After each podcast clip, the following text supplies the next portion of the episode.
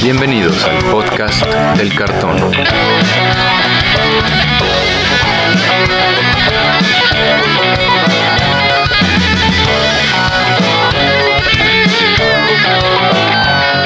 Arrancamos. ¿Qué tal amigos? Bienvenidos de nuevo al podcast del cartón, el podcast donde platicamos sobre todo lo que tiene que ver con el juego Magic the Gathering. Yo soy Andrés Rojas, también conocido como Chad, y me acompañan mis coanfitriones Antonio Teddy y Brian Romero. ¿Cómo están amigos? ¿Qué tal, Chad? Brian, aquí, un gusto estar de vuelta.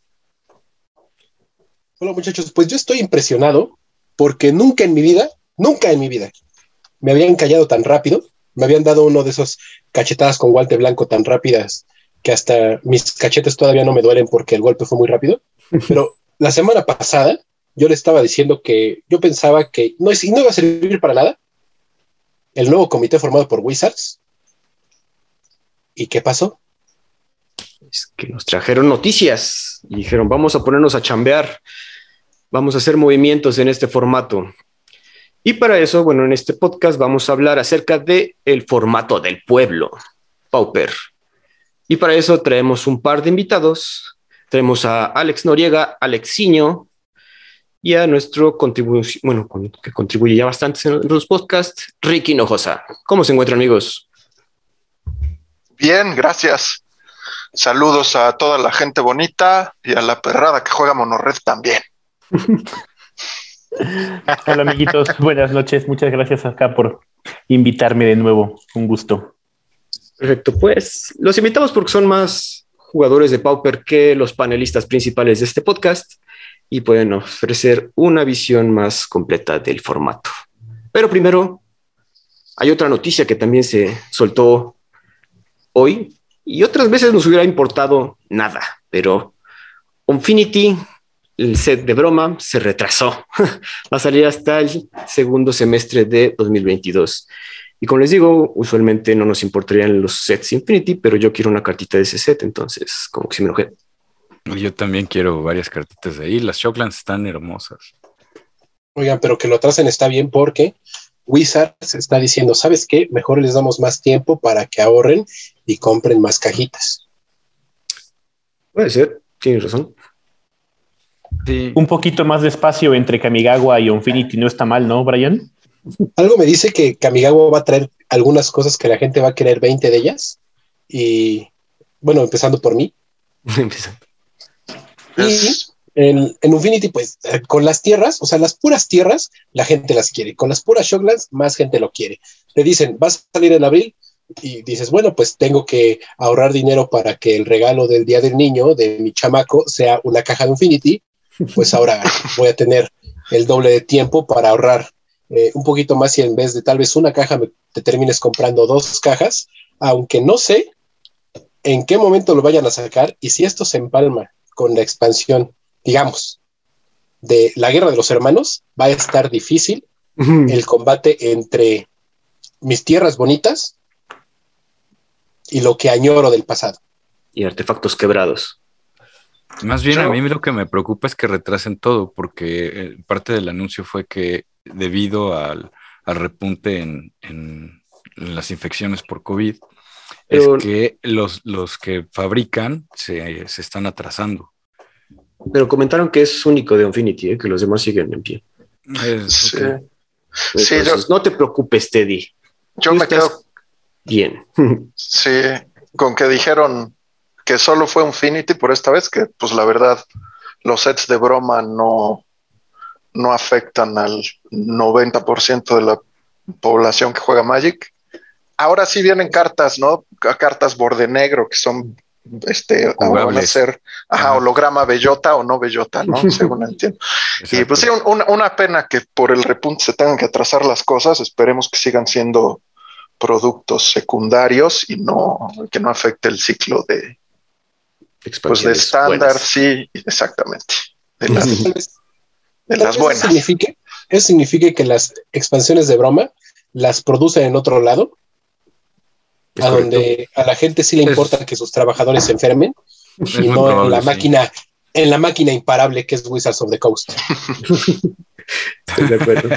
Sí, bueno, acuérdate que Wizards tiene creo que tres, tres lugares para imprimir, ¿no? Uno es Bélgica, otro es Estados Unidos y el otro me parece que es Japón. Y las, las anteriores eh, expansiones de broma las habían hecho en Japón. Bueno, la anterior, la inmediatamente anterior, que fue Unstable, que venía con, igual Battlebone fue, fue hecha en Japón. Ojalá supiera dónde para poder ir a trabajar de pepenador a esos botes de basura.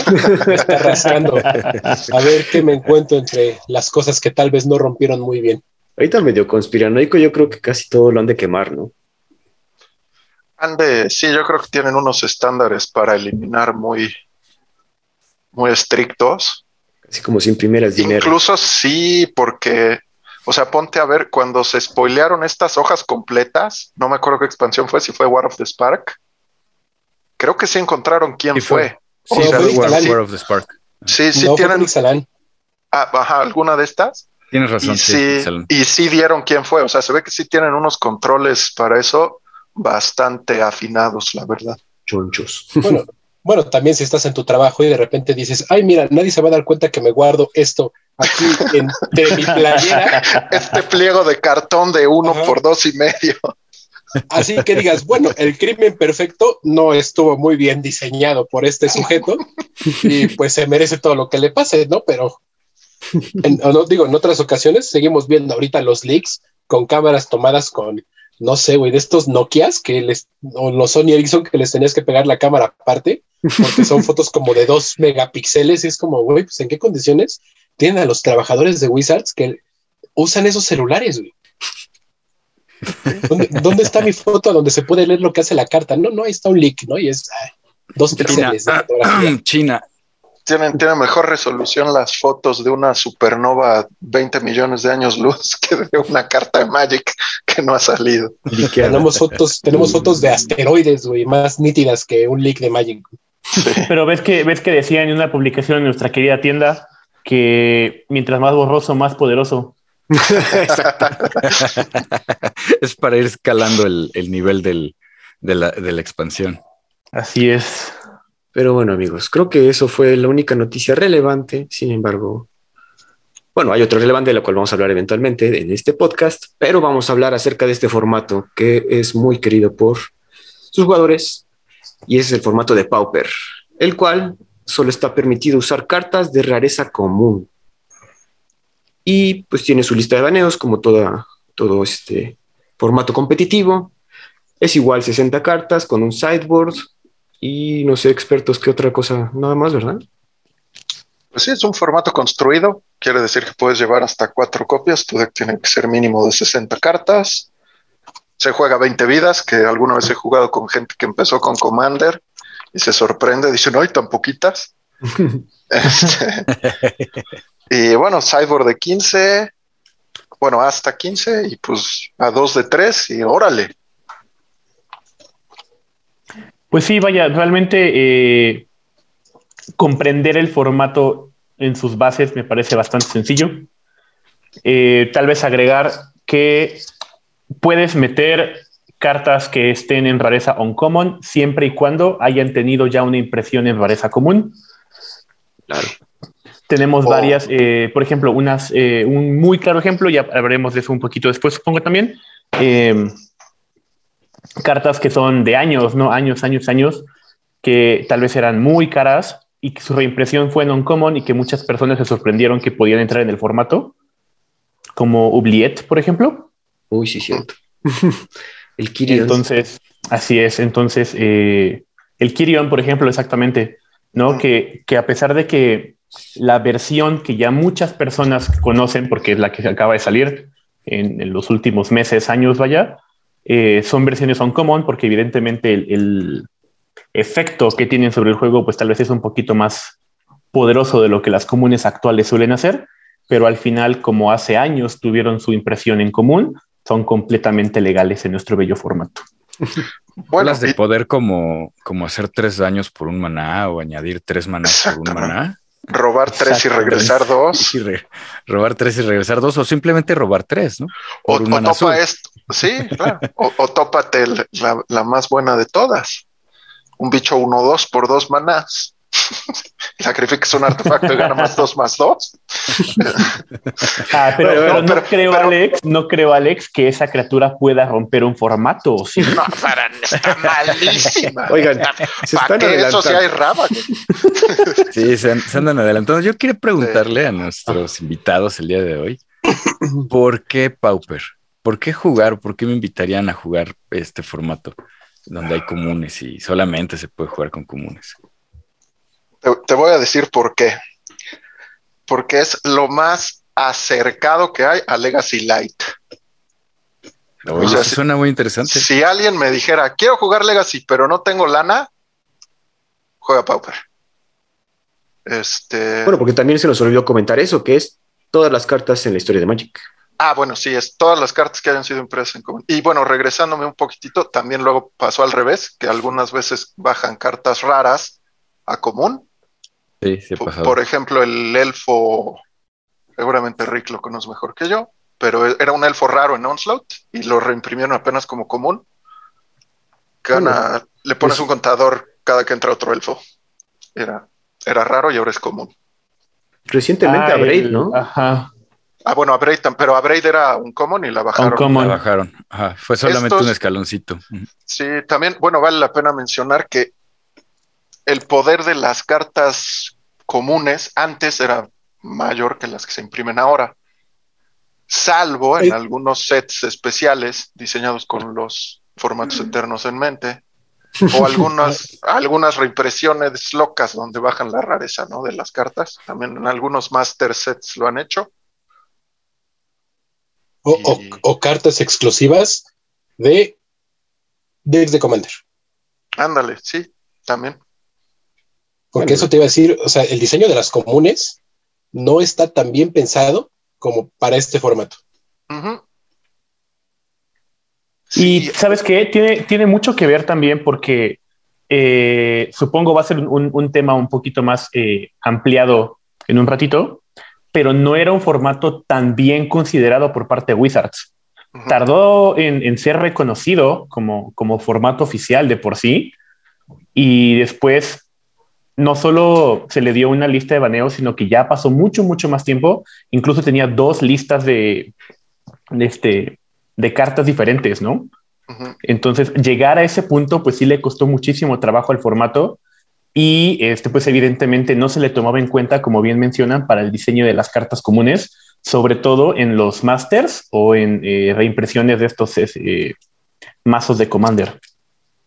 Ese, según yo, tiene más o menos una pandemia que Wizards tomó la decisión de incluir formatos como Pauper y Commander dentro de lo que se llaman eventos regulares, que serían los Friday Night Magic de nuestras tiendas locales, ¿no? Donde ya podías correr eventos de manera regular usando este formato Pauper, usando el formato de Commander. Y el problema más grande que yo sé de, que, es en Pauper y, por lo que se llega a afectar mucho por formatos, eh, por expansiones que sacan para formatos eternos, es que en el diseño de una expansión, eh, la rareza de las cartas las toman en cuenta para cuando vas a jugar limitado. ¿no? Entonces, eh, te, sacan una común como el astrolabio que sacaron en Modern Horizons. Sí.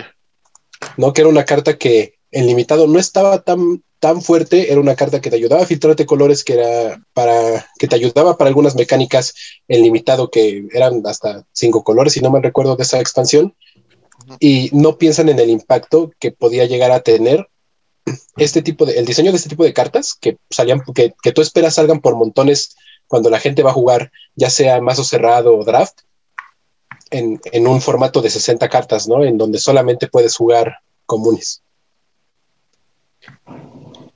Sí, es, sí, es, es difícil diseñar para común, yo creo, y para, un para tantos formatos y para un formato en específico. Y por eso también fue bueno lo de la creación de este panel, para que pudieran también tener ahí más información acerca de cómo se mueve este formato. Ahorita que decías hace una pandemia, sí, fue en 2019 cuando Wizard of the Coast reconoció el formato para eventos seleccionados. Sí, y fue cuando cómo empezó? Ah, pues empezó como Commander. Fue un formato de la comunidad, pero de Magic Online. este, y se empezaron a juntar y a hacer eventos y pues de repente, pues ya ves que Wizards dice, hey, aquí la gente quiere, yo le vendo. Entonces, este, empezaron a organizar eventos para las famosísimas ligas de Pauper. Pero en online, en Magic Online. En Magic Online. Y trascendió, precisamente te digo, yo creo que por la accesibilidad del formato, realmente es un formato barato. Y empezaron a jugarlo en papel. El problema que había es que, pues la regla era que tenías que usar la edición común. O sea, por poner ah, un ejemplo burdo, sí. Eh, un, no me acuerdo. El Oblivion Ring de Lorwyn y no el de la Tenías que usar el de Lorwyn en online, que pues en online lo tenías a la mano así. Y en físico, pues no estaba tan fácil, ¿no? Qué fresas. para eso. Este, sí, y entonces hubo como esta separación de listas, donde estaba la lista de Pauper en papel y la lista de Pauper en Magic Online, que además Magic Online hubo un set que se llamó Vintage Masters, donde hicieron varias estas reducciones de, rareza, algunas cartas, y entonces eran legal en Pauper de Magic Online, pero en papel no, y entonces había mucha confusión y así, y pues se ve que cuando Wizards entró a decir, hey, esto me interesa, aquí puedo hacer dinerito, pero sabes qué, todas las dos juntas y vámonos. Sí, la unificación del formato, ¿no? No sé qué tanto dinero les deje Pauper, o sea, mm. porque al final se imprimen muchísimo. No, hombre, Teddy. centavos, les cualquier formato, Cualquier formato les deja porque es la venta de cartas, no vende cartas sueltas. Sí, venden sobres. Sí, él sí, claro, producto cerrado. Nada más, ¿cuántos, cuántos, ¿cuántos decks de Commander de los de Icoria no se tuvieron que comprar para suplir la demanda de la carta específica que buscaban para Pauper. ¿Pauper? ¿Icoria? ¿Cuál? No. El, el Así es. Ah, el Bonder, sí, es cierto. Así el que le regalé a Alex Noriega que hoy tiró a la basura. No, pero ya lo saqué. Bueno, más fue chiste, fue chiste nomás. Ya lo saqué, ya lo saqué. Ahora, eh, ya vimos cómo está el formato, ya nos hablaron un poco de sus inicios. Ahora, ¿cómo, cómo sería tu inicio, Rick, con el formato de Pauper? Eh, fue, ¿qué será? Un uno año y medio más o menos antes de, esta unificación, justamente. Eh, y se da por mi desencanto por estándar. ¿No? Ese momento en que te das cuenta que tal vez no vale tanto la pena estar comprando cada seis meses, ¿sabes? Como renovar tu, tu mazo como, como, ajá, como necesitas. Y eh, con las personas con las que jugaba en ese momento, pues fue como de, ¿sabes qué? Tampoco tengo mucho dinero como para estar cambiando. Jugábamos Commander ya en ese entonces y fue como, oigan, ¿y qué tal si no gastamos tanto? Entonces fue como, básicamente los convencí, de hecho yo, así como ya tengo el mío, ¿quién más, no? Y de a poquito fueron armando los, eh, los mazos dentro de la tienda en la que iba y este, hicimos una, un par de pequeñas ligas por ahí entre nosotros, bastante agradables. Eh, te sorprende realmente lo, lo, bonito y lo rápido que a veces puede llegar a ser el, el, formato, ¿no? El poder que puedes manejar dentro de esto. Mencionaba Alex hace rato, ¿no? Alguna de las cartas, eh, tal vez ya con reimpresiones, pero originalmente más eh, dígitas, eh, tienen cierto poder bastante más elevado que, las actuales.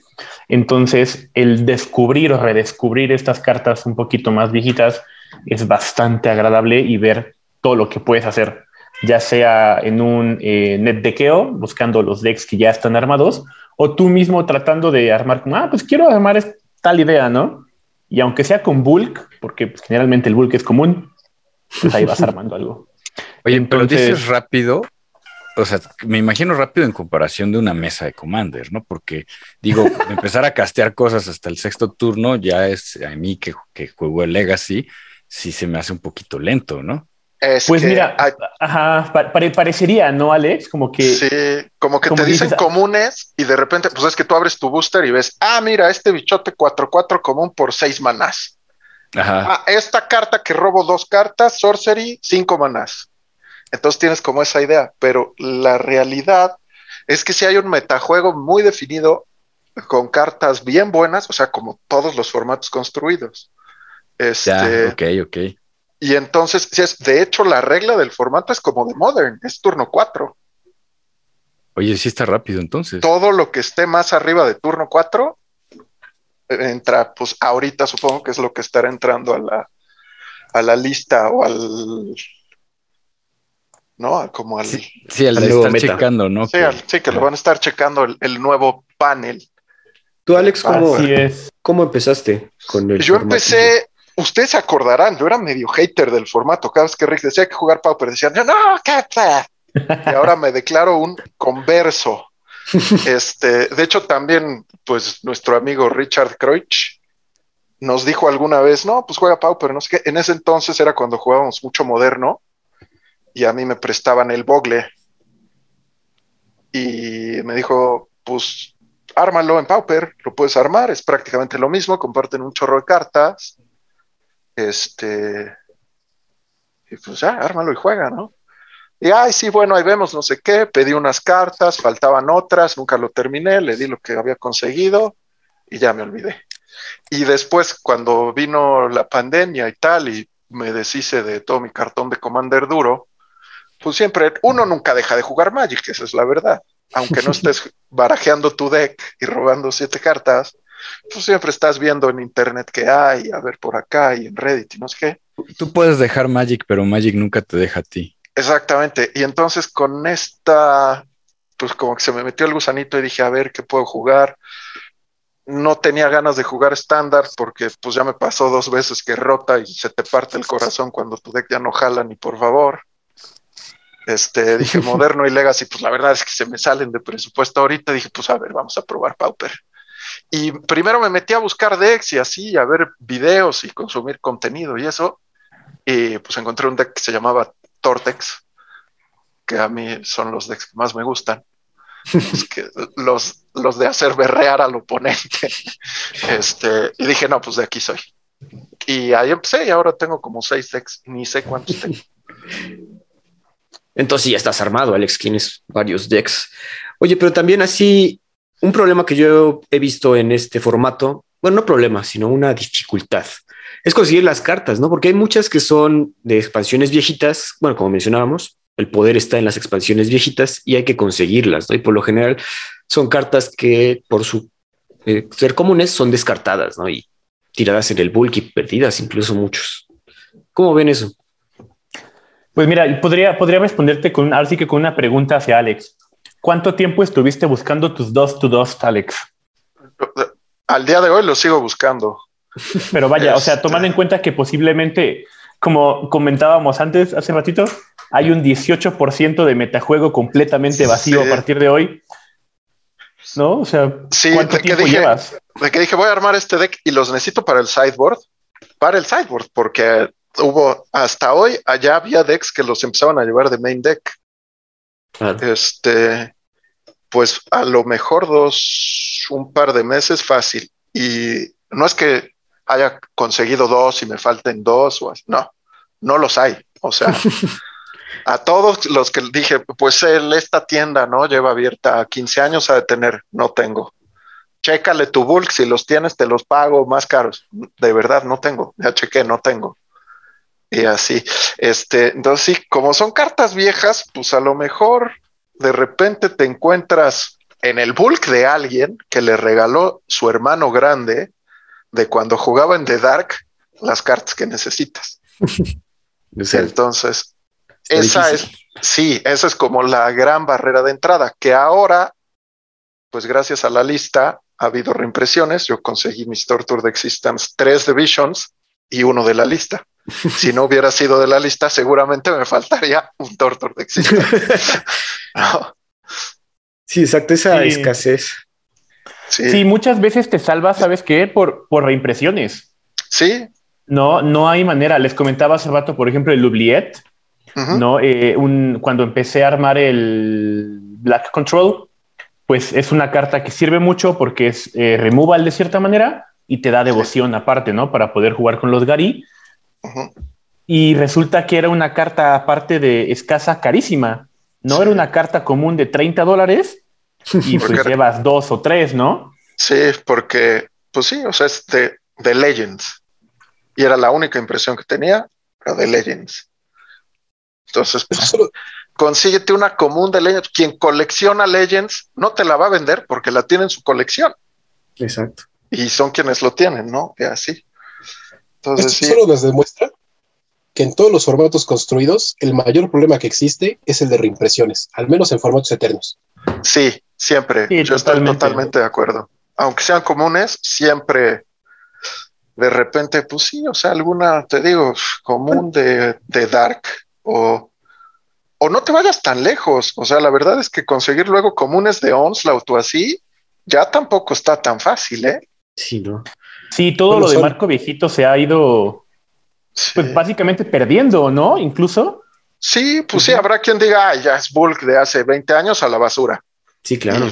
Pues está en la Pues, basura. eh, eso te iba a decir, Alex. O sea, no, dices, no nos vayamos tan lejos, pero Oslo sí tiene unos 20 añitos, ¿eh? Ese, Sí, ese es chamaco ya va media carrera, ¿eh? Sí, exactamente. O Lorwyn. O no, Lorwyn también, también, sí. tendrá 15 o 18. Este, pero expansiones que no, a lo mejor yo, yo no las veo tan lejanas, porque cuando dejé de jugar era lo nuevo. Pero sí, o sea, es- pues al final de cuentas es un formato eterno, eterno de verdad, no como moderno. Moderno es un formato no rotativo. Exacto. Lo tenía que decir. Este- Sí, sí, sí. Pero justamente, o sea, lo que, lo que ha salvado, me ha salvado en varias ocasiones han sido reimpresiones. De- Sí. o- otra vez, el Oubliette, el mismo deck, por ejemplo, lo que lleva son eh, las brujitas, ¿no? Claro, Y sí, sí, sí. Uh, sí. Las brujitas de The Dark, y de repente había conseguido dos, ¿no? Y Sí. eso porque tuve que pedirlas, ya sabes, ¿no? Es que por fin viene la tienda de México y a Ah. ver, ¿no? Y me consiguieron una. Pues Sí. esperar otros tres meses a que vuelva a venir a ver si encuentra algo así. Y de repente, que fue en Commander Legends, no? Ujú. Ajá. Reimpresión en Uncommon, como comentábamos.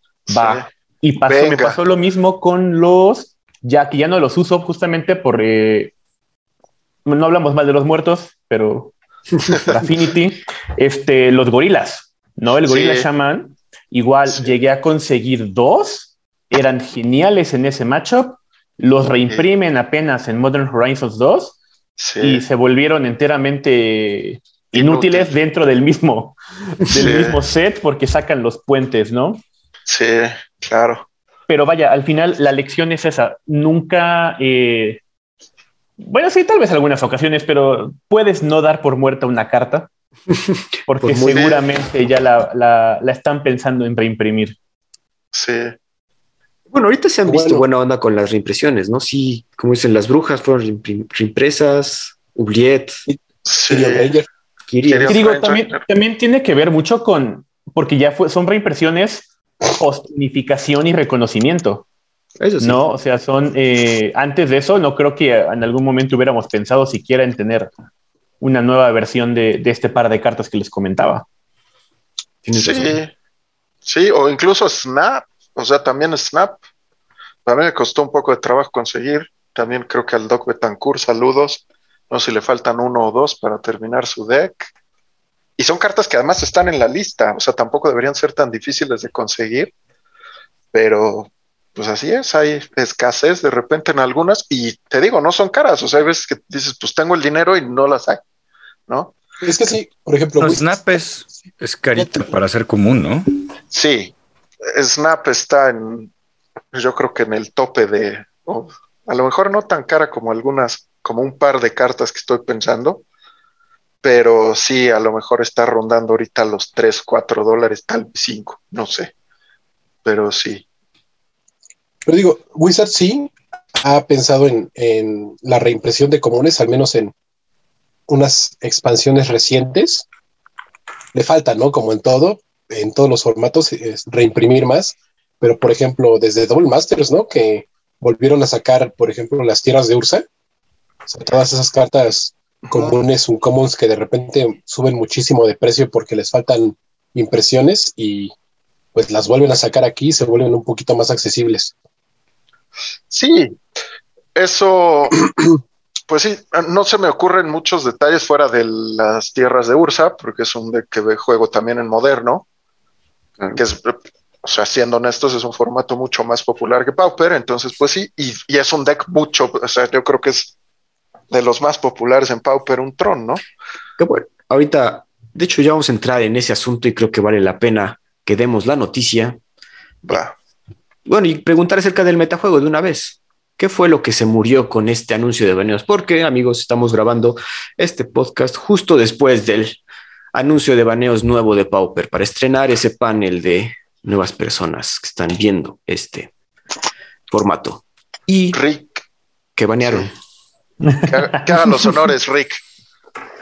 Pues mira, tuvimos, eh, creo que justo la vez pasada que vine hubo también baneo, ¿no? De, de Pauper, me parece. Entonces, me, me alegran estas, estas visitas Eh, pues bueno, volvieron a tocar el deck de Affinity. Lo habíamos comentado justamente en esa ocasión. Se habían llevado al Sojourner's Companion, me parece, y había comentado que no era, no era suficiente, perdón, no era un baneo suficiente para poder eh, nerfear el deck. Estaba creciendo ya en ese momento en popularidad. Fue justo cuando salieron, como les comentaba, los puentes, ¿no? Estos puentes indestructibles de Modern Horizons 2 eh, que catapultaron básicamente al deck Affinity a no solo a, ser el más jugado, sino tener casi el doble de juego que el siguiente deck. Y pues justamente eso fue lo que causó su, caída ahora, baneándole, como comentaba Alex hace ratito, una pequeña criaturita que podría parecer insignificante. El, el, clásico. Amado por muchos y odiado por tantos otros, el Atog, ¿no? Sí. El Atox se fue, exactamente. Y pues- eh, eso por parte de Affinity, y pues murió el deck. Bueno, murió como lo conocemos ahora, seguramente.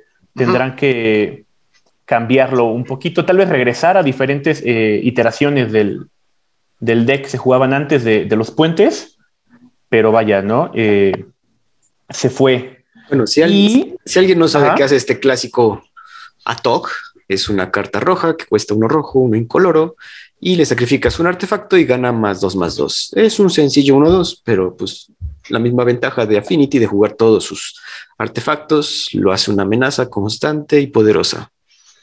Sobre todo por, justamente por los puentes, ¿no? El, estos puentes indestructibles, al, antes de, su impresión, podrías manejar al deck destruyéndole las tierras, porque eran artefactos, básicamente. Pero ahora siendo indestructibles, era, era muy difícil poder tocar. Y de ahí la carta que le comentaba Alex, el Dust to Dust, que o te llevabas a las criaturitas o te llevabas a las tierras. Y sí, porque era, complicabas mucho más. Sí, era exiliar. Que ese por durante años fue el gran problema del Affinity. Era un deck muy, la verdad, muy completo, pero con una base de maná hiper vulnerable, al grado que un changuito hasta en turno 4 te ganaba el juego porque por cuatro manás le volabas todas sus tierras. ¿No?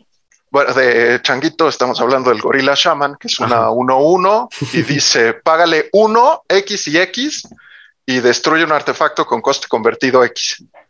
Un artefacto no criatura. un artefacto no criatura.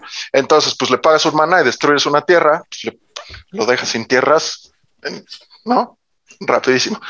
Y ahí se quedaba. Y el Atog lo que permitía era líneas bastante poco ¿cómo decirlo?, poco ortodoxas, donde de repente bajaban una TOG, un discípulo, cinco artefactos, te drenaba el discípulo, ¿no? Sacrificabas todo y te lo aventaban en la TOG con fling.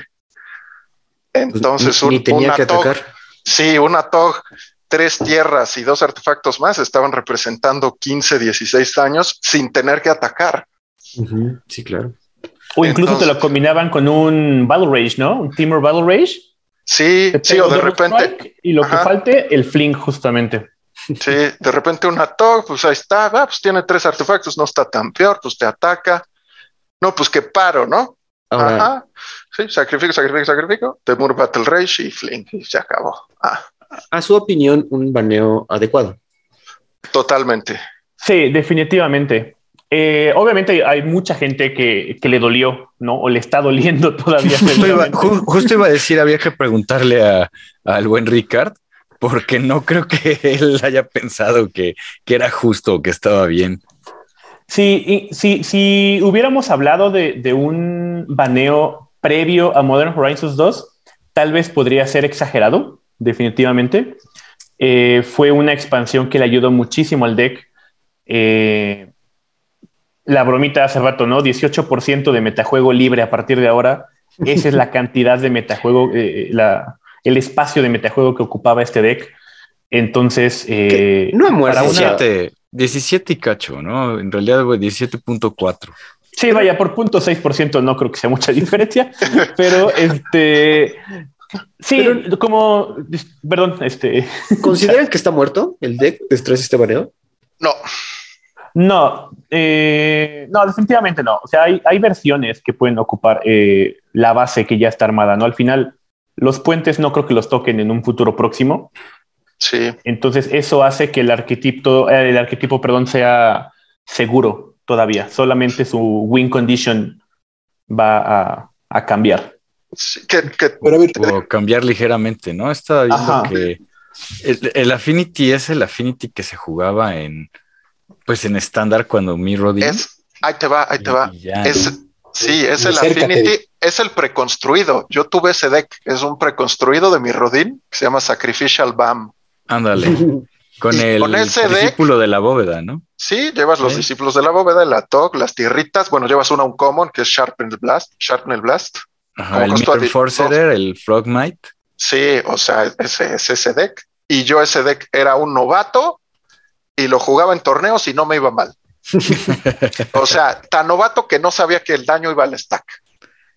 bueno, en aquella época, sí. En aquella época, ¿no? Este, muchachos, la vez pasada que hablamos de baneos de Pauper, que banearon el, el ajolotito y sabíamos que él no era el impostor. Claro. Ahorita banean el Atog, y seguimos diciendo que la, la, tal vez, o sea, consideramos que realmente la toga del impostor o las tierras indestructibles, artefactos, son el mm. verdadero impostor el que Wizards no quiere tocar. No, te, te voy a decir por qué era el Atog. Porque ahorita el Affinity va a quedar como un deck agro. Y el Atog lo que te permitía era tener ese deck agro cuando te las arreglabas para matar 4-4 en turno 2 y etc., que te vomitaran la mano y te castearan dos tocas y se la llenaran. Y así te arreglabas, estabilizabas un poco y te digo de repente de la nada a Tokfling, ah, en turno 7. de la nada. Entonces. le daba un factor combo, ¿no? Le daba, sí, te, daba esa oportunidad de moverte de agro gorditos, ¿no? Porque también tenía esta facilidad para castear bichos 4-4 gratis. Mm. A moverse a un, se llamaba el combo finish. Mm. Acabar el juego en un turno, ¿no? Sí, de la, ah, pues tiene una carta en la mano, pues me voy a tapear, ¿no? Ah, ay, adivina que robé al Latog. le sacrifico mis 10 tierras y fling. Ah, pues. 20 Gracias. Entonces, Entonces, supongamos que el comité de Pauper es el comité más eficiente que va a tener Wizards, porque que, haya, que exista un comité exclusivamente para un formato, no garantiza que este formato ya va a estar súper saludable. Digo, tenemos una Future Future League que nos dejó traer un Oco, Thief of Crowns. Claro, y entonces no. Que, que haya aquí ahorita ya un grupo de gente, pueden ser 10 personas o pueden ser no sé cuántas trabajan en la Future Future League en el diseño de las cartas de estándar, ¿no? Eh, sabemos que esto no significa que va a ser un, formato saludable, pero supongamos que sí, ¿no? Que es el comité más eficiente de todos, se enfocan completamente en Pauper, ven todo lo que está mal y en unos meses dicen, ¿saben qué? Vamos a banear las tierras, los puentes, ¿no? Las tierras artefacto indestructibles. aunque banearan estas tierras, el ATOG ya no volvería a ser una carta viable para volver a regresar a Pauper. Yo no lo traería. Tampoco lo traería de vuelta, la verdad. Siento que no. si, si, si me dices después de esto, o sea, tomando en cuenta que ya pasó este, este anuncio, el anuncio de hoy, no lo traería de vuelta. Si me dices a cambio de, en lugar del ATOG, te doy los puentes, podría ser. Porque al final puedes mantener al deck un poquito más controlado en juego temprano. Bueno, entonces lo escucharon aquí primero en el podcast del cartón. Yo sé que nos estás escuchando. Puedes quemar tus copias de TOG porque ya no van a volver, No, no creo que vuelva la TOG. Y no se juegan en nada. Entonces, mira, eh, ya las puedes usar como calcitas para que esa mesa ya no se mueva. Como cualquier otra común. Pero bueno, no solo banearon el ATOG, también hubo otros dos baneos porque Gavin, el compadre que nos dice que se va a banear. Gavin. analizó que, bueno, y todo el panel analizaron que el siguiente deck que va a tomar en la posición del deck más poderoso iba a ser Tron, Ursa Tron, el que usa las tierras de Ursa. Y por eso banearon otros dos artefactos que específicamente te dan mana o filtran mana. Eh, banearon Bonders Ornament, una carta de un artefacto de tres manas que te agrega mana de cualquier color, fixiándote, y que por cuatro manas y girarlo, cada jugador que controla un permanente llamado Bonders Ornament jala carta. Esa habilidad no estaba hecha para un formato construido, nos lo comentó en el artículo Gavin, era más para Commander. Entonces, pues ahí es como una deficiencia que tiene el formato, que también acepta cartas para Commander que pueden afectar el construido. Y el otro es Prophetic Prism, el cual es un artefacto por dos manadas que cuando entra jalas carta, se reemplaza a sí mismo, le pagas un maná, lo giras y agregas mana de cualquier color. Otro filtro. Y por lo general, Tron lo que tiene es que le se da, man, bueno, genera mucho mana color y estos, estos artefactos le permitían filtrarlo para cualquier color, para castear spells de diferentes colores muy poderosos como Mystical Teachings, para buscar otras cosas, tutores que básicamente, bueno, un tutor en Pauper se me hace muy poderoso, no sé ustedes cómo vean, entonces por eso fue, fueron baneados estos artefactos. Sí, y bueno, también otro problema que luego no, no se alcanza a apreciar, ese Wonders Ornament que cuesta tres manás, en realidad en Tron esos tres manás te los da una sola tierra. Claro. La torre, ¿no? Y bueno, y del otro, el prisma, te lo dan dos tierras, la mina y la power plant. Bueno, y el Wonder Ornament es un mana sync para Tron que girando dos tierritas sigues jalando cartas y rellenándote la mano. Sí, y entonces, y es un filtro porque también el gran problema de Tron es que lo, se jugaba cinco colores. Al Pauper, pues no ser un formato tan rápido, de repente sí se prestan estas estrategias para de poner candados de X o Y forma, jugarlas un poco lentas con tierras giradas y tal, con tal de que te arregles el mana. Y Tron era un juego, era, era, un deck que no tenía mal match después del sideboard, donde tenías acceso a cartas, mira, ahí estás enseñando a Moments Peace, te, de repente te lupeaban con el rinocerontito y Ghostly Flicker y un Archeomancer, Weather the Storm para Burn, de repente, o sea, Weather the Storm es la peor carta le puedes jugar a un jugador de Burn, o sea, le resuelves una y llora. Eh, Tienes crop rotation. Sí, entonces era un deck donde realmente no tenía muchas debilidades y las pocas que tenía se le ayudaban estas a resolver. Era un deck que se quedaba sin cartas y que no generaba mucho mana de color. Y pues, ¿qué creen? Que los dos artefactos se cantripean y te arreglan mana. Sí, Tron, Tron eh, siempre me ha parecido un deck muy curioso. Eh, su poder no, no puede ser negado, evidentemente, pero tenía, tiene esta dificultad de jugarse en línea. No, estos, estos loops de los que habla Alex, al jugarse en línea son demasiados clics y eh, se te va el tiempo, se te va el, reloj en el juego. Entonces, a veces los números, porque eh, de hecho lo comentan lo comentaron en el, en el stream de hoy, ¿no? Cuando anuncian los baneos. Tron tal vez no tiene su mayor participación en metajuego, pero tiene un muy buen porcentaje de, de juegos ganados. Eh, lo que pasa en línea es que son tantos clics que te acabas el tiempo y ahí pierdes tú el, el, juego por acabarte tu propio eh, reloj, no el reloj del, del match, digamos. Ah. Eh, pero al final en papel lo que hace Tron te hacía un lock, básicamente, ¿no? No puedes atacar, no va a hacer daño, voy a ganar vida, voy a ganar cartas, ¿no? Y con que te gane un juego, pues no importa, ¿no? En papel no importa porque al final me voy 1-0 y pues gracias. Pero al final, eh, vaya, el poder de Tron en, todo formato, ¿no? Me parece en el que se juega en moderno, en, esto siempre ha sido de, de notar, exactamente. Y pues vaya, al final fue el motivo por el cual decidieron tocar estos dos. eh, lo, dicen explícitamente, ¿no? No queremos matar el, arquetipo, queremos matar esta versión del arquetipo, esta de, cinco colores. Cinco colores. Eh, la base, exactamente, la base del deck se mantiene, las tierras de Ursa se mantienen. Eh, no tocaron por ahí el Ephemerate, ¿no? Que era mi, deseo personal, le decía el Alex. Este, ajá, el Ephemerate no lo tocan.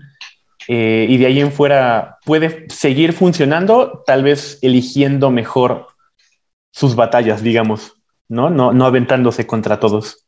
O sea, que tú eres de los que odian el blanco en cualquier formato. No, solo, solo odio el, el ephemerate en particular. Ya, salió el peine. luego, luego, no, hombre. Sí, y bueno, tocando este tema también un poco del ephemerate, es que sí lo lleva Tron, pero hay hay varios decks que también lo ocupan. Hay un azul blanco, familiares, que es un deck de combo, bueno, combo control, que lo ocupa. Y el más popular es Jeskai Wildfires, que es un deck mid-range, que lo lleva también con, bueno, la carta principal que lleva es Cleansing Wildfire. Y el Muldrifter, ¿no? Para darte cartitas, ¿no? El Muldrifter, yo pensé que ese se lo iban a llevar. Creo que por ahí lo mencioné en el grupo, pero pues ya vemos que no. Dicen que Muldrifter está bien. A mí no me parece una carta mala. En el peor de los casos es un Divination, y pues en el mejor de los casos le tiran un Ephemerate y se vuelve un roba 4 y deja un 2-2. Yo creo que no es una carta para Tron. Eso sí. O sea. Ajá. ¿Full Drifter? bueno. No, claro que sí. Es que te digo, sin los filtros. Ah, bueno, todo lo caro es para Tron. Sí, ahora sin los filtros, no sé qué tanto se vuelva una especie a lo mejor de tron cascadas. Hay por ahí un bicho de ocho manás que cascadea. Ajá. Entonces de repente a lo mejor puedes jugar. varios. Sí, pero hay uno que cuesta ocho en coloros y, lo, y tiene cascade. Sí, el. Podría ser, ¿eh? Ajá. Y está el, Sí. Ah, entonces tenemos, tenemos otro deck que su principal fuerza y el principal problema son sus tierras, ¿no? Que porque tener siete manás en turno 3 es lo más justo del mundo. Claro. Para el comité de Pauper. ¿Qué no, sabes contar? En Modern se cuenta 1, 2, 7.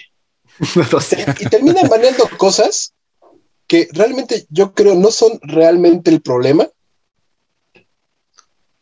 para dejar eh, estas tierras, porque, a ver, el, el, problema con Tron siempre ha sido que tú tienes siete manás en turno 3. Aquí dicen, no, pues es que puedes hacer muchos colores y puedes filtrar. Ay, ¿por, qué si las cartas que usa, que usa Tron en Modern para conseguir su Tron son comunes? No, justo iba a mencionar que estaba viendo que el, Expedition Map está baneado, que precisamente lo banearon el año pasado. Y, y, realmente un crop rotation solamente cambias una tierra por otra. O sea, sí es muy buena carta, es un instant muy bueno, pero no llegas a, turno 3 con Tron. En realidad yo creo que en Pauper, y estoy especulando, ustedes saben más que yo, pero yo creo que logras Tron por ahí del turno 5 cuando te fue bien, ¿no? Sí, creo. este, sí, por eso, no sé, ahí nos está poniendo Chad una lista y ve todo lo que lleva. O sea, Moments Peace es un Fog, este Weather the Storm, te digo, es una Silver Bullet contra Burn, le resuelves uno y te concede ahí mismo, te tira dos rayos y tú ganas nueve vidas por dos manas. Entonces se acabó el juego en ese momento. Llevas, bueno, los board wipes, el flicker, Pulse of Murasa incluso te puede ayudar a estabilizarte. Entonces, si es un deck lento, es como que se tarda en arrancar, pero una vez que monta todo su changarro, es muy difícil ganarle.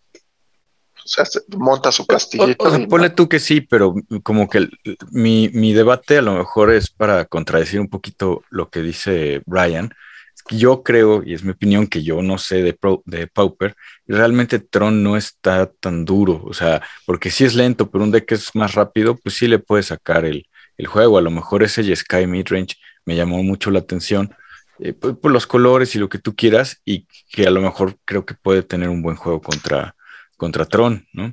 Aquí te lo están diciendo, o sea, obviamente va a haber decks que le ganen, no es el deck invencible del mundo, pero aquí están diciendo que su porcentaje de victorias es demasiado alto. ¿No? Y estamos hablando de que en Magic, un deck que tenga por encima del 50% de porcentaje de victorias es un deck demasiado bueno y, por, y que generaba baneos constantes en cualquier otro formato.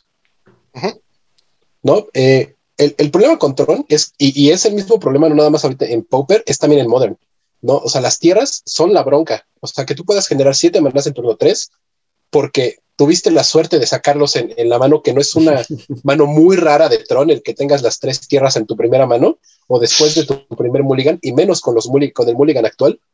Claro. Ese siempre ha sido el problema, que tienes demasiado mana en turnos tempranos. Te, voy, te, voy a, te voy a proponer algo. ¿Por qué se condena tanto tener siete manás en turno 3 en moderno y no se condena tener siete manás y un turno extra en vintage. Se aplaude y dice, wow, qué padre, le salió, qué chido es vintage. pero, es diferente. las, seis, personas que juegan ahí en su casa vintage, sí, eso, claro, a, las seis personas que les alcanza, ¿no? A Bobby Kotick, que acaba de vender Blizzard, yo creo que ya se va a comprar su, vintage. Que les acaba de romper su monóculo. Sí. No, metas al formato del 1%, o sea, tampoco. Aquí estamos hablando del, del, formato más popular que es Modern y del formato del pueblo que es Pauper. Tienes Tron, que el problema son las tierras. Yo te voy a decir. y nada más, y nada más va a seguir generando problemas en, el futuro en Pauper porque van a sacar, van a seguir sacando comunes que te ayuden a buscar alguna tierra o alguna cosa o a filtrar colores porque son de las comunes que más necesitas para jugar limitado. Y, Tron va a seguir siendo un problema mientras no le van a las tierras. Y, y esto o sea, por ejemplo, aquí en Popper, que es más sencillo banear las tierras, porque no tienes como de, ay, me gasté un millón de pesos en mis cards, en mis con ahí el nombre de la tienda del campeón, ¿no? Porque yo quiero las más finas.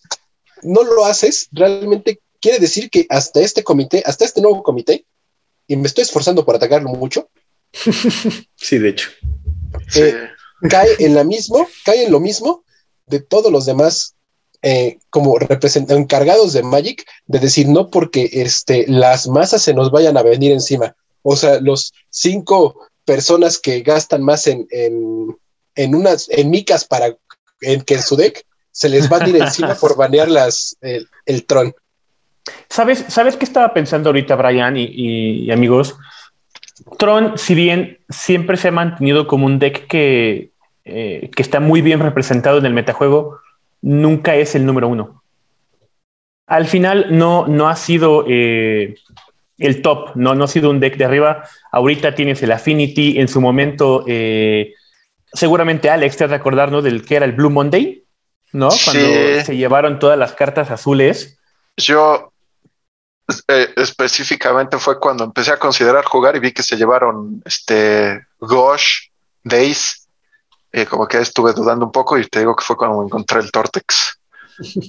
Exactamente. Y, actualmente me parece que las dos versiones de Fairies, ¿no? También pueden estar por ahí peleándose por el, por el primer lugar en, en, este, en metajuego. de hecho, bueno, oh, perdón, Chad. Quería preguntarles así acerca de cómo es el metajuego para que nuestros escuchas, digo, vayan escuchando qué tipos de decks se pueden jugar con este, en este formato, con usando puras cartas comunes. Ahorita hablaron, por ejemplo, yo siempre he sabido que el azul, si le permites tener Brainstorm Ponder y Preordain y Counter Spell van a ser poderosos. Entonces, si nos puede comentar más sobre el metajuego, ahorita creo que Affinity hiciera el top tier.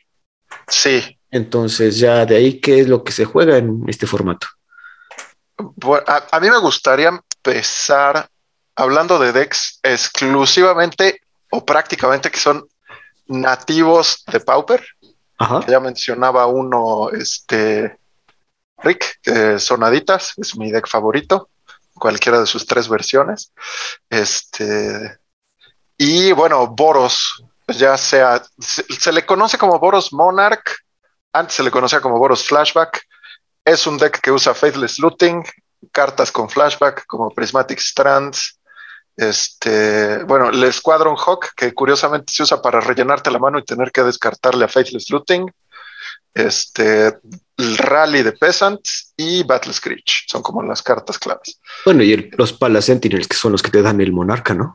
sí, por eso digo, porque hay versiones que no llevan Pala Sentinels y llevan estos que tienen protección de monocolor, guardián del, eh, del, pacto. ¿no? Ajá. Entonces, hay como varias versiones. Hay unas que se tiran más para el Metalcraft, otras que se tiran más para el Flashback. Pero es un deck que no vas a ver en otro formato. Es un deck que se encarga de prevenir el daño, aguantar un poquillo y de repente zumbarte con una armada de tokens mofeadas, ¿no? 5-1 voladoras. o el mismísimo, también le decían bully, porque había un, un maguito rojo, Mage Ring Bully, que luego lo sacaron con Prowess y Lifelink, este, en blanco. Entonces también él de repente puso un turno de bajar un monjecito 2-2 con Prowess y que cuando casteas un spell gana lifelink y tirar dos Fateless Looting y un rayo, pues ya tienes una 5-5 lifelink pegando, ¿no? Y es lo que te iba a comentar, ¿no? Estaba viendo algunas listas y en que en Modern, en Modern, perdón, en Pauper tengas acceso a Lightning Bolt y a Braid. Sí. Suena bastante interesante, ¿no? Por cierta audiencia, cuando Alex dice rayo, se refiere a Lightning Bolt. Correcto. Un mana rojo, tres daños a tres cualquier target. A lo que sea, instant. Y aparte está bien interesante que en Pauper sí tienes Faceless Looting, pero en Modern está baneado. Sí, también tiene que ver un poco con el con la cantidad de cosas degeneradas que se pueden hacer con comunes, ¿no? este, Luego, eh, ven que lo he dicho muchas veces en el grupo, el culpable no es la común, sino el, culpable no es el maná rápido, sino lo que puedes hacer con ese maná, ¿no? Claro, por, por, poner de ejemplo Commander y mencionando un poco a Tron. Este, entonces, bueno, estos dos arquetipos, este, Aditas y, ¿Y Boros son como totalmente nativos de Pauper. Otro Oye, pero, perdón que te interrumpa, pero Hadas, ¿cómo se juega? Ah, Hadas es un tipo de control, agrocontrol. Hay tres versiones. O sea, algo así como Tempo. Sí, por, ponerlo en términos que entiendes, sí. Es que ahí te va, por ejemplo, el azul rojo y el azul, el mono azul, tienden a ser, sí, un poquito más tempo. Te acaban el juego más rápido que el Dimir, pero el Dimir es un poco más consistente. Ah, Todos se basan en la interacción del ninjutsu, del Ninja of the Deep Powers y la Spellstutter Sprite. de hecho, la que tartamudea, ¿no? Sí, la Spellstutter Sprite es una adita wizard, 1-1, vuela y tiene flash. Y cuando entra, dispara una habilidad que dice contrarresta el hechizo objetivo con coste convertido X o menos, donde X es el número de aditas que controlas. y entonces generalmente llevas esa adita, este, los Fairy Seers, en algunas listas 3, en algunas listas 4. Este, la Fairy Seer es una 1-1 voladora por un maná, que ahorita voy a lo que sigue, porque son tan buenas en deck. Este, y cuando entras es Scry 2, entonces es una especie de cantrip. Y realmente lo que las rompe es el ninja, que es una carta que te deja regresarte un bicho no bloqueado, que bloquear voladores pues es difícil a tu mano eh, por dos manas. Y cuando el ninja hace daño, robas carta. Entonces el ninja cubre muchísimas bases en ese deck. Te da carta advantage, te da un relojito, porque de repente tener dos ninjas enfrente que te empiezan a pegar de cuatro y a robar dos te hacen ¿no? ver visiones. Sí, te hace mucho daño, ¿no? y aparte te regresas tu counter a tu mano. Y te regresa el counter a la mano. Entonces de repente una mano de dos ninjas y un nada se vuelve una mano de tres counter spells y de dos roba cartas. Claro. Oye, sí suena muy poderoso, ¿eh? Sí. Y sobre todo roba cartas continuo, ¿no? Por lo menos fuera, ah, bueno, entra a juego y robas, dices, bueno, va, robaste una. Sí. cada vez que llega a conectar contigo, eh, esa, esa ventaja de cartas que mencionas, si no es bien controlada, puede un, solo ninja ganarte el juego completamente. Sí. ¿Y a ese deck no le banearon nada? Nada. Se especulaba que iban a banear este, al ninja. Yo creo que, o también algunos, pues ya sabes, la gente llorona que juega mono rojo, que quiere banear todo lo que diga Counterspell. querían, querían banear la, la dita tartamuda. Yo creo que si le van a tocar algo, tiene que ser el ninja. O tal vez el Augro Bolas, que también de repente regresarte un Augur of Bolas es una 1-3 por dos manás. Y cuando entra ves las tres del tope y puedes revelar un instant, un sorcery y lo pones a tu mano. Entonces de repente se vuelve un impulse con patas. claro. Sí, ¿no? Y 7 Es un buen blocker. Entonces, pues la verdad es que son buenos decks. Este, esos dos. Son, la verdad, son los que más me gusta jugar a mí. Y bueno, hay varios más. Seguramente Rick tiene sus favoritos. Rick, ¿cuáles son tus favoritos? Mis favoritos, pues me voy, siempre, siempre me he identificado como una persona que le encanta andar volteando criaturitas, ¿no? Entonces, eh, tal vez no son como los, los eh, más representados, pero siempre están ahí, ¿no? Como, como intentando llevarse algún lugarcito en top 8. Eh, mis eh, favoritos personales y que están ahí como por siempre por su 3, 4% en metajuego, siempre son los siempre poderosos elfos. siempre poderosos. No importa en qué formato, tal vez en estándar ya no, ¿verdad? Pero no importa de, de fuera estándar, qué formato lo juegues, siempre te va a dar pelea.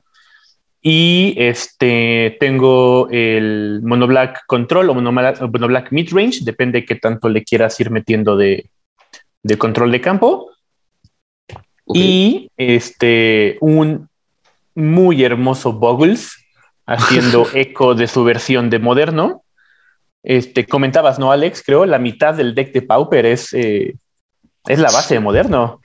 Sí, sí, prácticamente. O sea, de hecho, yo creo que si a una lista de Pauper le quitas a lo mejor los ram through, le pones coronas y le pones su base de maná, ya sabes, de, de Fifi, de Fetchlands y Shocklands.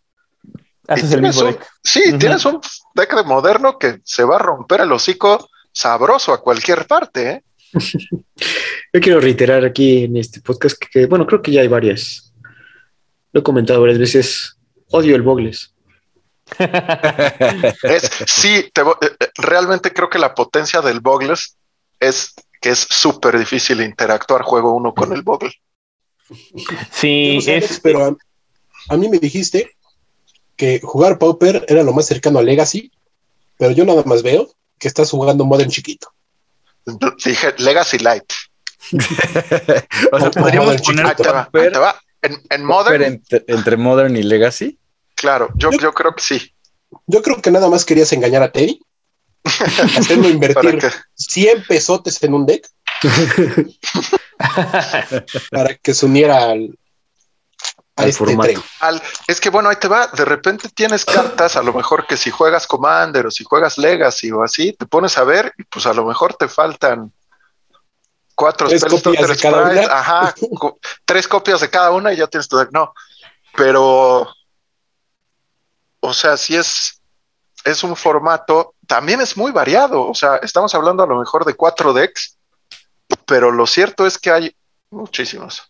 O sea, pues sí estaba, sí estaba, pensando en eso. O sea, eh, eh, ya saben que yo juego Reanimator en Legacy uh -huh. y Exhum es común, eh, Dar Ritual es común, Faithless Looting es común. Es común, sí. El problema son las criaturotas, ¿no? Que, que de repente no, pero no claro es tan que fácil. Hay. Digo, tú quieres, pero tienes su Lamok no. Crusher. Sí, Ajá. exactamente. No te puedo dar Griselbrand, pero te puedo dar un Eldrazi que le va a comer el campo al oponente. Que tiene Annihilator nada más. ya. Y, no, y, y entra y con una... Dragon's Breath. Ajá, y está la criatura esta que mencionaban antes, el Maelstrom, algo, 7-7 por 8 con cascada. Entonces, ajá. Ajá, ah, podría estar Colossus. interesante. Eh, Yo la verdad, la, lo, la lo estoy pensando. que veo, Ajá, Brian. La ventaja de Popper que veo es que si, si, tú, si tú eras un jugador de, si tú has jugado estándar, unos 15, 10, 15 años, ¿no? De, jugando estándar y, y, te has conseguido tus sobres y todo, y por alguna razón, por alguna razón, tienes todo tu bulk ahí aventado, tienes muchos decks de Popper a la mitad. Exactamente. Sí. Muchos a la mitad. Sí, podría ser porque es, es, este casi, ¿no? La mitad es cartas de moderno, digamos, poquito más para acá, y la mitad son cartas de onslaught para atrás. ¿no? Es que, casi todas las cartas. El... O sea, bueno, nuestros escuchas no pueden verlo, pero nosotros aquí tenemos así como abierto, ¿no? El metajuego de, de Pauper de gracias a esta página de MTG Goldfish. Y todas estas cartas que yo veo en, como la carta insignia de cada uno de estos decks, yo la, yo la jugué en estándar en algún momento. ¿El Muldrifter? Sí, sí claro. es que Muldrifter, es Muldrifter cuando ¿no? salió en estándar, sí, en, estándar Muldrifter sí era muy, es muy era bueno. muy bueno en, en, este deck el con el se. Jugaba. Se no, jugaba sí, mucho. Sí, sí, se jugaba mucho. No, Lightning Bolt lo jugué en estándar. Sí, creo este, que desde que salió Muldrifter es buena carta, sí. Bueno, Red Scrap también. Ahorita, hablando de Muldrifter, regresó también a Moderno con el deck de elementales. Mira. Sí, pues, sí. Tú lo quieres echar a la basura. Oye, y yo le iba a preguntar a Hinojosa qué onda con el infecto. O sea, ¿aquí es viable un infect? ¿Es posible? Sí. Eh, pero no es de los más. Eh, se llega, es básicamente. Tiene, tienes razón ahorita, tal vez se parezca también un poquito a moderno. Es casi igual que el moderno. Eh, no en cartas, tal vez, sino en la manera en cómo llega a aparecer de repente, apenas creo que tú se, llevó un, un este, torneito en moderno, ¿no? El, el Infect. y en Pauper es lo mismo. En Pauper es lo mismo. De repente es como de quién se prepara contra Infect, ¿no? Sí. y de repente, ah, pues qué bueno que no te preparaste porque te tengo 10 daños de, de, veneno. en turno 3, ¿no? Ah, gracias. Pero, pero lo mismo iba, iba a comentarles acerca del Boggles, ¿no? Yo sé que Chad lo odia mucho, pero también hay comunes como, ay, donde sale el, el, Doughty que está, siendo aventado por Volrat de, Chainers de la nave. Eh, eh, no, Chainers es una y el otro edicto, ¿cómo se llama? Ah, Diabolic, Edict. El Diabolic. El Diabolic es instant y el Chainers es sorcery. Y, tienes también el edicto de Geth también. Ajá. Ah. Sí. Entonces, como que sí hay forma, como decías tú, Alex, ¿no? A lo mejor es muy difícil en, el juego, el primer juego, eh, interactuar con el Bogus, pero para el segundo juego, donde ya metes el Cyborg, yo creo que ahí es la parte difícil de jugar Bogus, porque al final creo que tú vas a tener que cambiar tu juego para que no te estén haciendo sacrificar o para que estás esperando que te hagan sacrificar y jugar de una forma diferente, ¿no? Sí, pues, pues al final es como todos los formatos. Está la estrategia de cada matchup. No juegas Boggles contra Burn de la misma manera que juegas Boggles contra Mono Black Control. Ah, y no juegas contra Mono Black Control juego uno como juegas contra Mono Black Control juego 2 con Boggles. Ya, Sí, digo, a lo mejor y las personas que juegan Mono Black Control en Pauper de toda la vida dicen, ay, Boggles es mi match más sencillo, pero... claro. Pues no es igual para todos, ¿no? Digo, para todos. claro. Claro, lo que estoy viendo es que entonces sí, bien lo decían al principio, ya hay un metajuego construido, ya hay este, buenos matches y malos matches de ciertos decks. Creo que es, es, un formato que a lo mejor eh, para nosotros es relativamente nuevo, pero que ha estado dando eh, de qué hablar durante bastante tiempo, ¿no? Sí, totalmente. Incluso se ha ido eh, convirtiendo en un formato, como te decíamos al principio, mucho más rápido. Cuando bajaron la cañonada, ¿no, Alex? Sí. Tenía, era un formato, lo que llamaban un formato de resistencia 3, ¿no? De Tree Toughness, porque tu mayor sweeper, eh, el más eficiente, te hacía 3 años, ¿no? Y de repente bajan la cañonada a turno 2 y la mitad de los decks temen porque ya todas tus tus criaturas más pequeñas corren mucho más peligro, ¿no? Ya no nada más, ah, pues tengo que pasar el Electricity y ya llegó, ¿no? Ya son dos daños a todo y se como instant. Y como instant, exactamente. Al final, eh, por ejemplo, lo que estoy viendo yo es el, el metajuego por en MTG Top 8, ¿no? Que te da los resultados de torneos específicamente y tienes ah. un 72% de agro. Sí, claro. Entonces, este, al final sí se define mucho por, eh, por criaturas. Hay muchos decks en control definitivamente, pero al final la, la velocidad del formato es innegable. Comentabas hace rato, ¿no? Tron eh, lo que busca es alentar, ¿no? Y llegar y detenerte con bloque, exactamente. Eh, tal vez no te arma Tron tan rápido como en otros formatos, pero lo que hace entonces es cambia su modo de juego justamente en decir, ok, yo sé que no lo tengo que armar en turno 3, no lo voy a armar en turno 3, pero mientras tanto ya te hice fog, ya te puse un blocker, te sigo robando cartas, ok, pega una vez, vidas, Ajá, exactamente, ya gané vidas. Ah, ¿qué crees? Ya no tengo cuatro manás, ya tengo nueve, ¿no? Porque las que tenía más vitrón armado. Sí, sí, claro. Sí, lo que estoy pensando es que, eh, ¿cómo decirlo de una manera suavecita?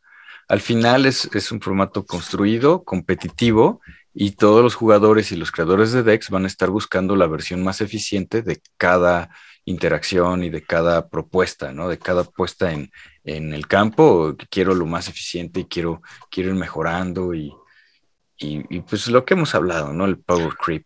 Sí, Ah, ahí- bueno, Ah, bueno, ahorita que lo mencionas, te di una pregunta que les quería hacer.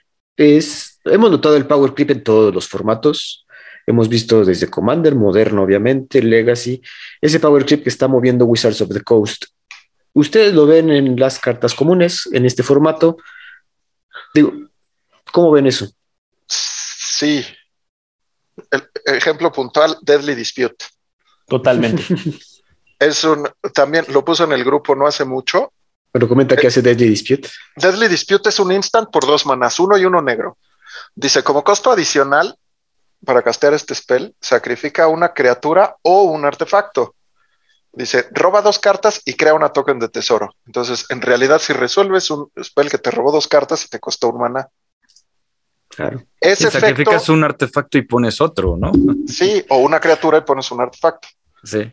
¿no? O sacrifica así algún, de repente, bueno, por mencionar algunos, está Icor Wellspring, que es un artefacto que cuesta dos manás. Cuando entra, robas una carta y cuando se va al cementerio, robas otra. Es como si ciclaras una carta al principio y luego con Deadly Dispute se vuelve Ancestral Recall.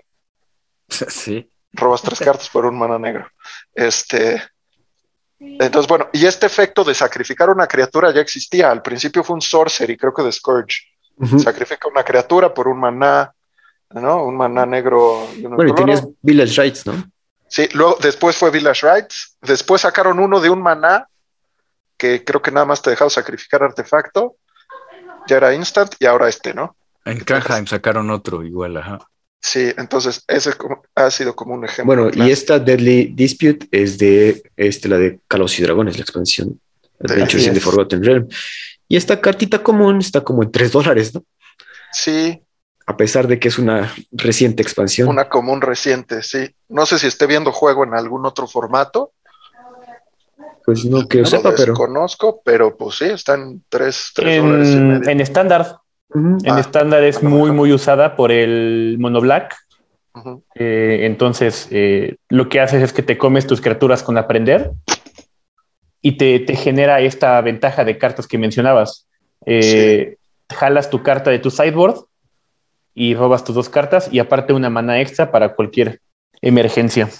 Sí, o un artefacto que de repente te sirve para la affinity, pues no pierdes afinidad. De repente tienes tus siete artefactos, casteas ese, tienes un tesoro y ya caen los dos gorditos, ¿no?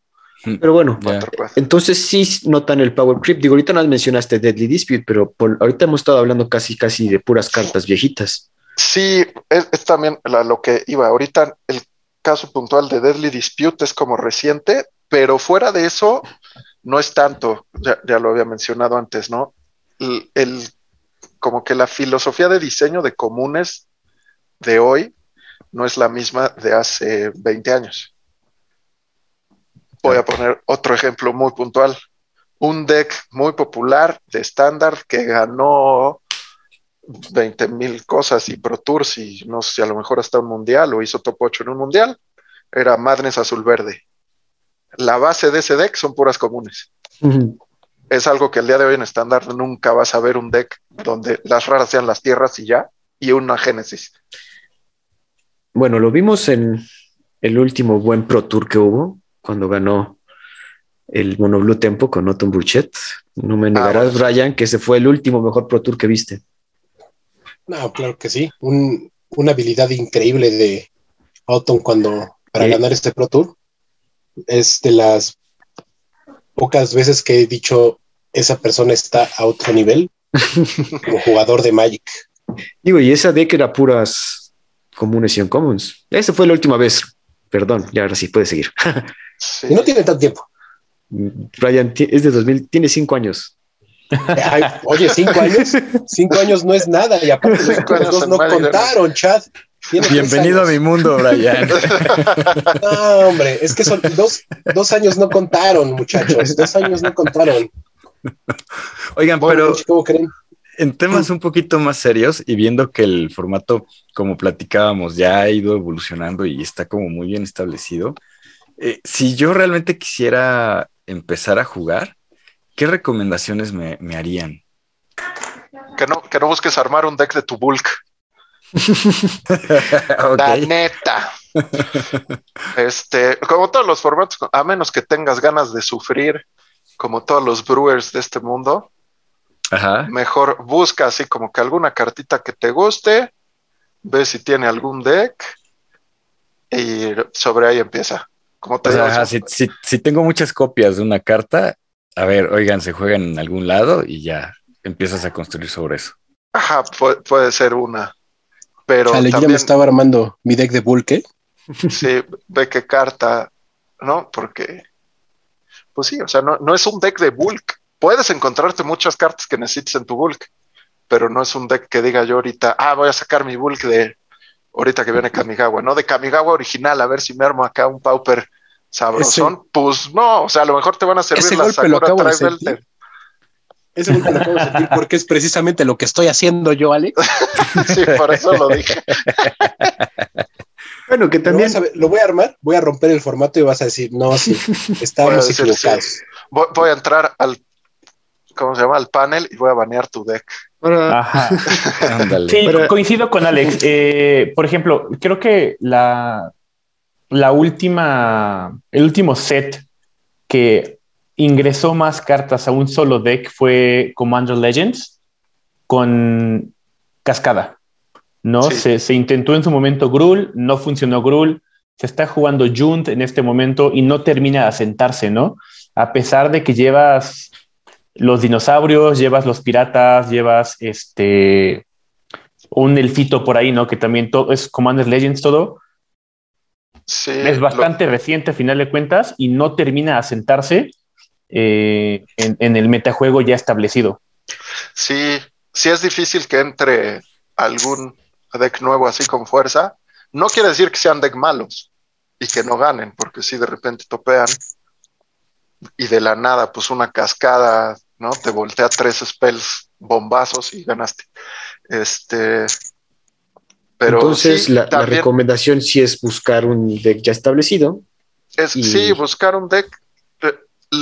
La verdad es que hay decks que cuestan 30 dólares, hay decks los más caros han de costar 90 y si llevas Lotus Petal, cuatro Lotus Petal van a ser el 90% del costo de tu deck. este... Una carta medio, ¿cómo se dice? Controversial, ¿no? Estaba leyendo en algún lado esa queja, ¿no? Que ha subido mucho de precio porque ahora todo el mundo está usando tanto en Commander como en Legacy como en Pauper el Lotus Petal, ¿no? Sí, es alguna vez o algún, no recuerdo si cuando banearon Sinkhole, o sea, cuando hicieron la unificación de listas, prohibieron Sinkhole, no recuerdo si alguno de los motivos fue el precio. Hay quienes han pedido que se banee el pétalo por precio. Yo creo que banear cartas por precio es una tontería. Porque. Sí, no, y sobre todo porque en este formato realmente no sé, son dos, tres decks que lo lleva, ¿no? Esta, esta iteración de, ciclo, ¿no? Que lo utiliza para generar manas rojo y generar los, los este, humanitos de Dranid. Pero vaya, no creo que coincido de nuevo con Alex, ¿no? El pétalo no es una carta tan significativa como que, como que merezca tanta atención. Sí. No. De hecho, yo creo que el único deck que lleva las cuatro. Ah, no, sí hay dos: Cycling Storm y que es un deck de combo. Ciclar, ciclas tu deck, casteas Songs of the Damned, que es un instant por uno negro. Dice agrega un mana negro por cada criatura en tu cementerio. Y luego casteas Gravestorm, que dice regresa criaturas de tu cementerio a tu mano con Storm. Y pues, ya sabes, mana. Y el otro es Mogwarts, que es un deck muy divertido. Se llama ah, Mogwarts. es genial. Porque pones tokens de Goblin y luego les das haste con First Day of Class. Entonces, como Howards y Mog de Goblin. Ah, Oye, ese deck es nuevo, ¿no? Sí. Sí. Y es, es, un, es un, perdón, Alex, es un datito adicional a lo que estabas comentando justamente del Power Creep. No es que de repente cada expansión te meta 15 cartas nuevas. Va a haber una. ¿No? Decías, el Deadly Dispute de, eh, de AFR eh, apenas fue justamente ¿no? el, el First Day of Class de Strix eh, poquito atrás, ¿no? Así cada, cada una va una cartita más, porque al final el, el, pool de cartas sí va a ser eterno, ¿no? En, comunes tal vez, pero eterno a final de cuentas, pero son cartas ya, ya establecidas, ¿no? Que ya encontraron su lugar y ser sustituidas por cartas nuevas a veces resulta bastante complicado.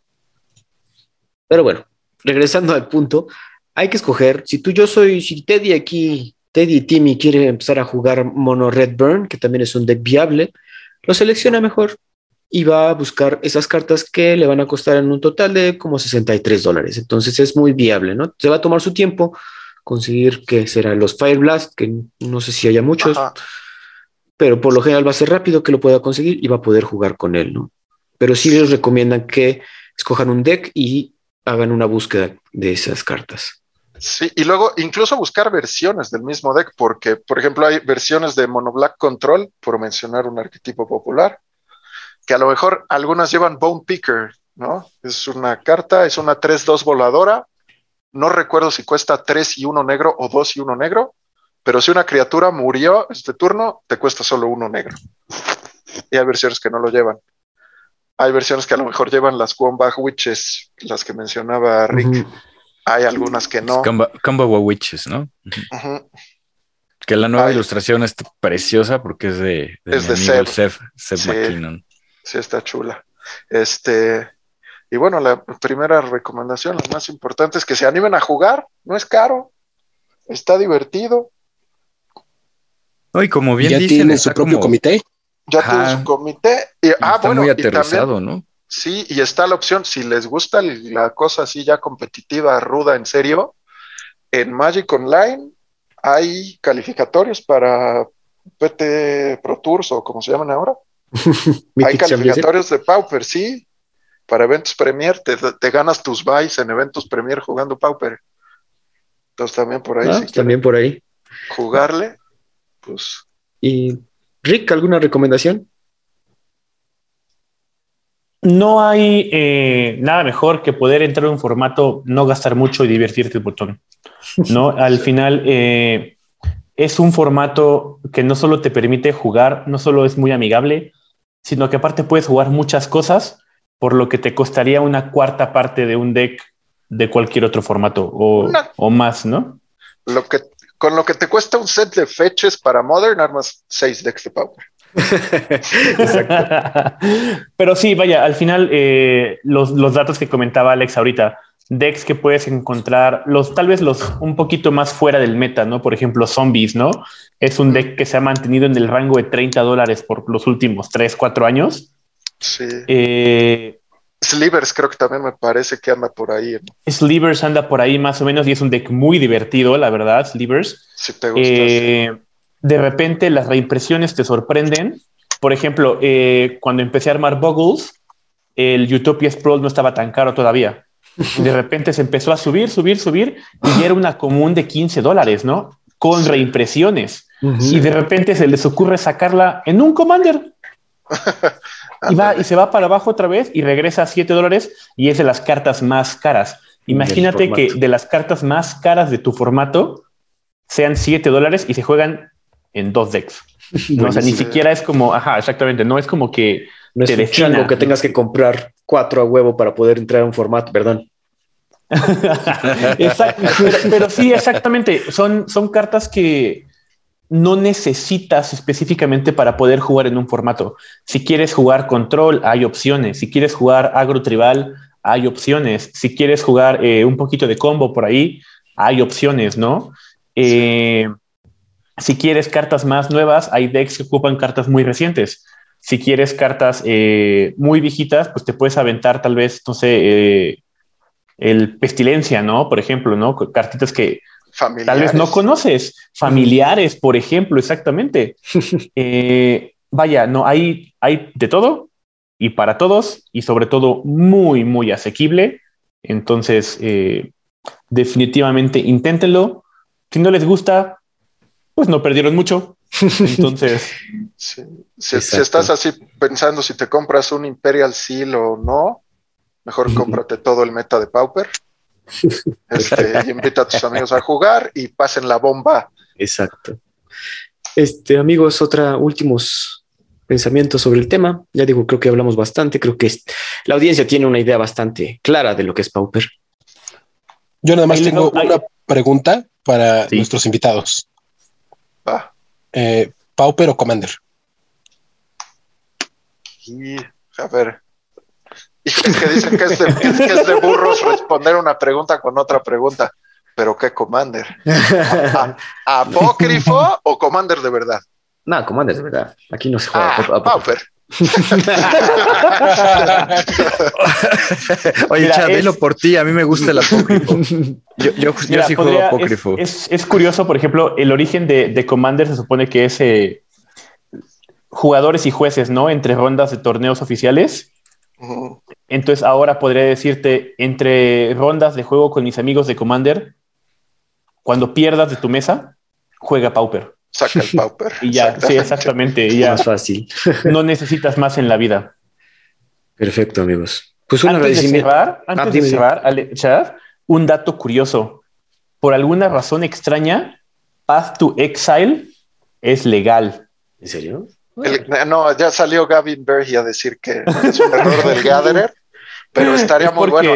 A mí me gustaría ver un Pauper con Source Closure legal. Es, una, es una curiosidad. Es un bug. Porque lo sacaron. Es un, no es un bug como tal, pero está registrado en Arena por estos spellbooks nuevos de, de, las ah. cartas digitales. Ah, Entonces, por la rareza que le metieron al Path to Exile, estrictamente hablando, Path to Exile es, legal en el formato, exactamente. Buen dato, buen dato. Podemos ya saber. Pues bueno, amigos, no nos queda más que agradecer que nos hayan visitado aquí en el podcast del cartón. Teddy, Brian, ¿algo más? No, igual, muchas gracias por acompañarnos en esta edición. Esperemos que la audiencia disfrute y aprenda de, de estos nuevos formatos que no son tan nuevos y que son muy divertidos y, como dicen, muy accesibles. Gracias a los invitados y gracias a la audiencia. No, pues muchas gracias a los invitados. Exíjale más a su comité de Pauper. Las acciones van a cambiar el juego, no la tibieza. Exacto. Estoy de acuerdo, sí. Pues eso sería todo de parte de nuestro. Eso sería todo el podcast del cartón de esta semana. Lo esperamos la siguiente semana. Hasta luego. Gracias. Escríbenos con todas tus dudas, sugerencias o comentarios a el podcast del cartón y en Twitter encontramos como arroba podcast de cartón. Hasta la próxima.